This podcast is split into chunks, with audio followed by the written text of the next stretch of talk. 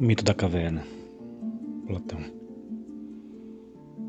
Imaginemos homens que vivem numa caverna cuja entrada se abre para a luz em toda a sua largura, com um amplo saguão de acesso.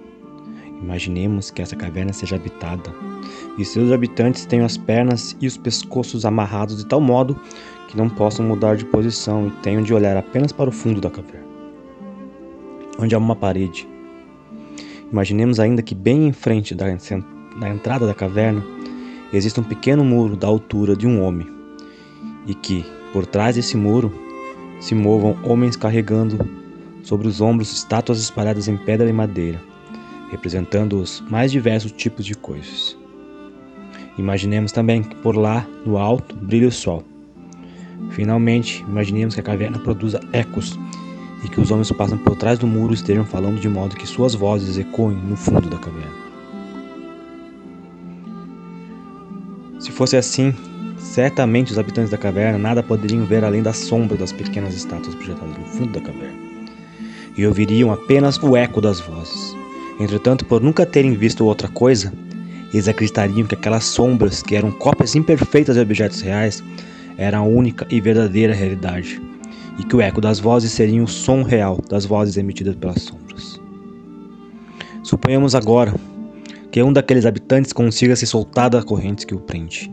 Com muita dificuldade, sentindo-se frequentemente tonto, ele se voltaria para a luz e começaria a subir até a entrada da caverna. Com muita dificuldade, sentindo-se perdido, ele começaria a se habituar à nova visão com a qual se deparava, habituando os olhos e ouvidos ele veria as estatuetas moverem-se por sob o muro, e após formular inúmeras hipóteses, por fim compreenderia que elas possuem mais detalhes e são muito mais belas que as sombras que antes vinha na caverna, e que agora lhe parece algo real ou limitado. Suponhamos que alguém o traga para o outro lado do muro.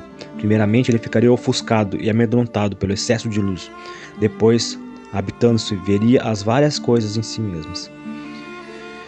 E, por último, veria a própria luz do sol refletida em todas as coisas. Compreenderia, então, que estas e somente essas coisas seriam a realidade e que o sol seria a causa de todas as outras coisas.